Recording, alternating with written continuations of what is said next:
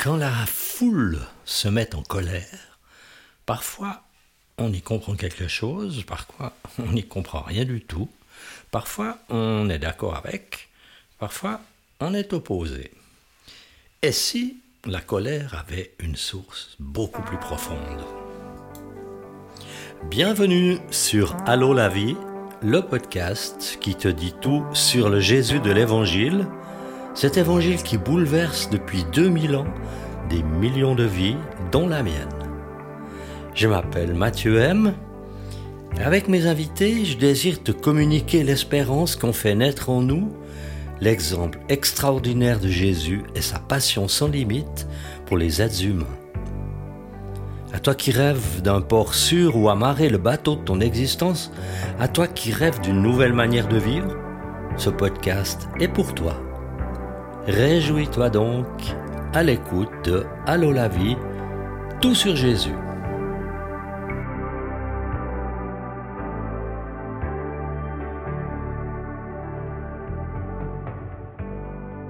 Il n'y a pas si longtemps que cela, j'essayais d'expliquer à une personne mais pourquoi je faisais ce podcast Allô la vie, tout pour Jésus. Et finalement, je crois que c'était pour combler un manque qu'il y avait dans ma vie, puisque depuis très jeune et pendant de nombreuses années, j'avais été une personne qui témoignait de l'évangile, alors souvent dans la rue, souvent avec des chants, souvent avec des conversations aussi personnelles avec d'autres gens.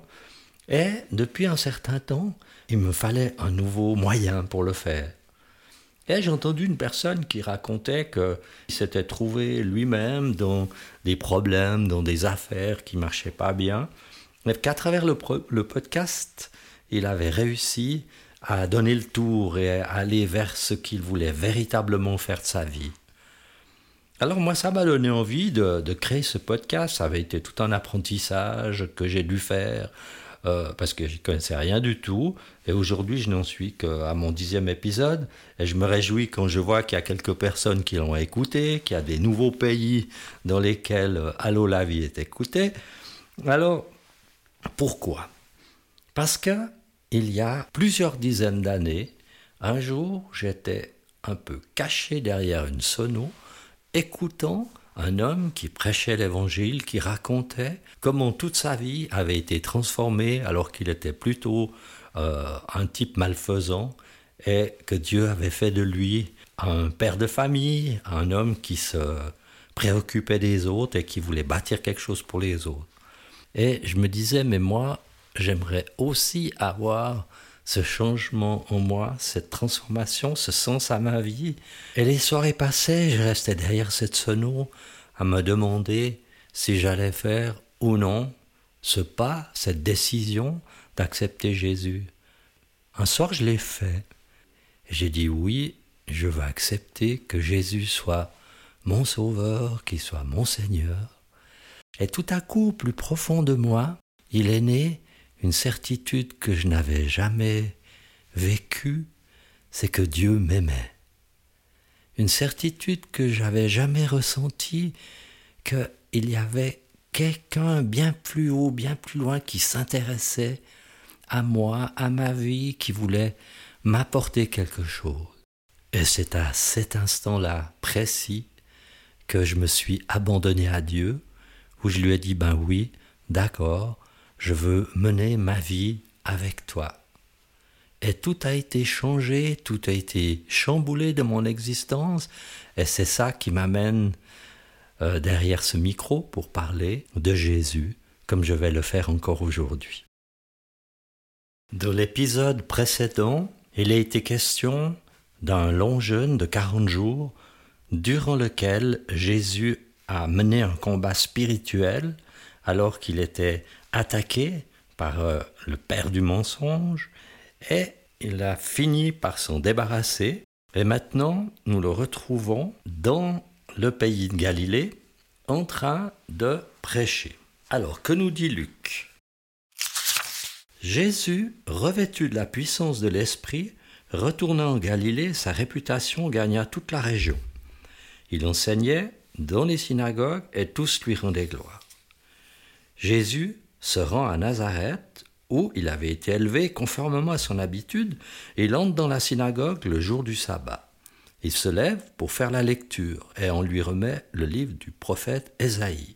Il le déroule et trouve l'endroit où il est écrit L'Esprit du Seigneur est sur moi, parce qu'il m'a consacré par onction pour annoncer la bonne nouvelle aux pauvres. Il m'a envoyé pour guérir ceux qui ont le cœur brisé, pour proclamer aux prisonniers la délivrance et aux aveugles le recouvrement de la vue, pour envoyer libres les opprimés, pour proclamer une année de grâce du Seigneur.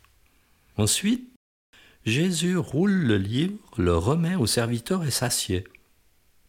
Tous ceux qui se trouvent dans la synagogue ont les regards fixés sur lui. Alors il commence à leur dire, Aujourd'hui, cette parole de l'Écriture que vous venez d'entendre est accomplie. Tous lui rendent témoignage, ils sont étonnés des paroles de grâce qui sortent de sa bouche et ils disent, Mais n'est-ce pas le fils de Joseph? Jésus leur dit, vous allez sans doute me citer ce proverbe, Médecin, guéris-toi toi-même, et vous me, direz, fais ici, dans ta patrie, tout ce que, à ce que nous avons appris, tu as fait à Capernaum. Il leur dit encore, je vous le dis en vérité, aucun prophète n'est bien accueilli dans sa patrie. Je vous le déclare en toute vérité, il y avait de nombreuses veuves en Israël à l'époque d'Élie, lorsque le ciel a été fermé trois ans et six mois, et qu'il y a eu une grande famine dans tout le pays. Cependant, Élie n'a été envoyé vers aucune d'elles, mais seulement vers une veuve de Sarepta dans le pays de Sidon. Il y avait aussi de nombreux lépreux en Israël à l'époque du prophète Élisée, et cependant aucun d'eux n'a été purifié, mais seulement Naaman le Syrien.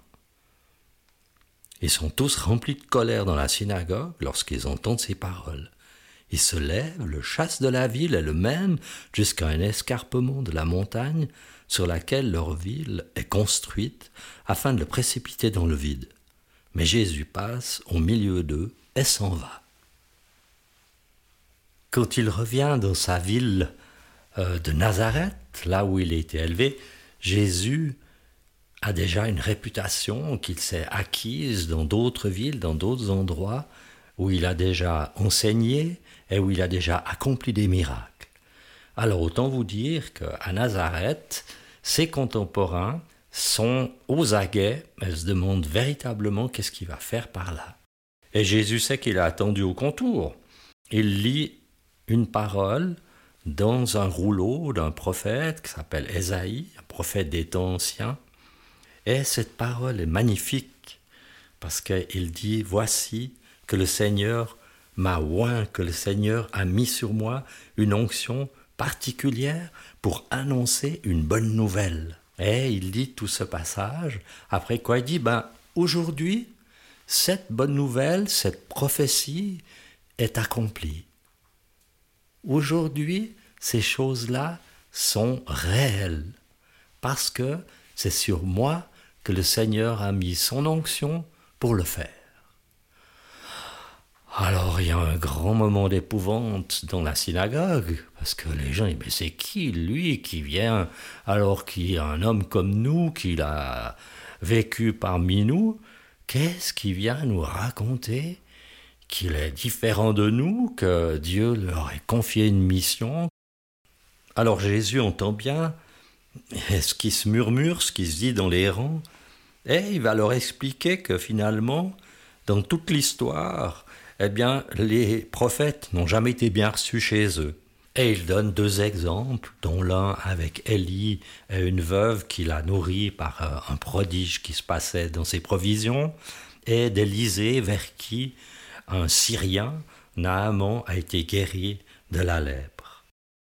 Et nous voyons que la colère des gens trouve sa source dans le fait qu'ils sont incrédules. Ils ne veulent pas croire que cette onction est vraiment déposée sur cet homme qui a vécu au milieu d'eux. Alors il l'attrape, et au lieu de miracles et de guérisons et de prodiges qui sont passés dans d'autres villes où Jésus avait prêché, ben eux, ils ont des envies de meurtre envers Jésus. Ils le mènent en dehors de la ville avec l'idée de le précipiter en bas d'un ravin. C'est extraordinaire de voir qu'au moment où Jésus dit Eh bien voilà, cette parole est accomplie maintenant. Eh bien, il y a beaucoup de bénédictions qui vont se répandre sur les gens. La grâce qui est là, qui est donnée à ce moment-là aux gens de son époque, elle est évidemment toujours valable pour nous qui vivons ici aujourd'hui. Eh bien, c'est d'abord pour les pauvres de posséder une part du royaume de Dieu. Et pour les aveugles spirituels qui ne savent plus où ils en sont, c'est la grâce de voir clair. Pour ceux qui ont des cœurs brisés, eh bien, la grâce, c'est la guérison de leur cœur brisé. Et la question que je te pose aujourd'hui, c'est qu'est-ce qui a brisé ton cœur? Il y a aussi une sortie de prison qui est promise. Alors, qu'est-ce qui t'enchaîne? Quelle addiction Quelque chose de plus fort que toi? Veux-tu que tes chaînes tombent? Veux-tu être libre? Il est annoncé aussi la fin de l'oppression. Qu'est-ce qui t'oppresse? Une culpabilité, des désirs de vengeance, une peur de mourir? Veux-tu que Dieu mette fin à ce qui t'oppresse? Alors ce temps de la grâce est ouvert, il te concerne comme il a concerné tous ceux qui l'ont entendu, tous ceux qui ont reçu cette parole.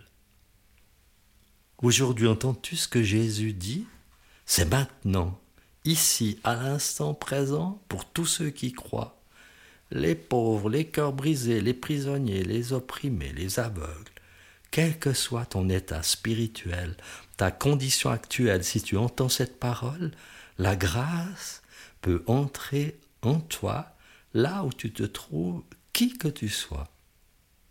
Il te suffit de dire, ben oui, je crois que Dieu a oint Jésus pour me donner cette bénédiction, cette grâce qui me guérit, me délivre, m'enlève mes poids, comme ces mensonges qui m'ont aveuglé jusqu'ici, comme ces fausses croyances qui m'ont conduit là où j'en suis aujourd'hui.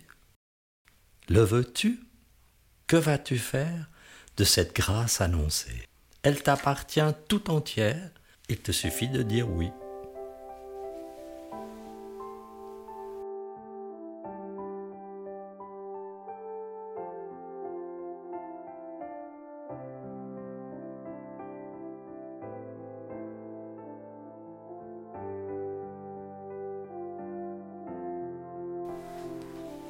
C'est la fin de l'épisode 10, La foule en colère.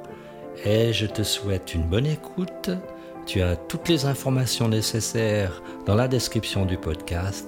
Et je te remercie pour toutes les personnes à qui tu vas le faire écouter aussi, le partager. À bientôt sur Allo la vie. N'oublie pas, Jésus t'aime profondément et a un super plan pour toi. Au revoir.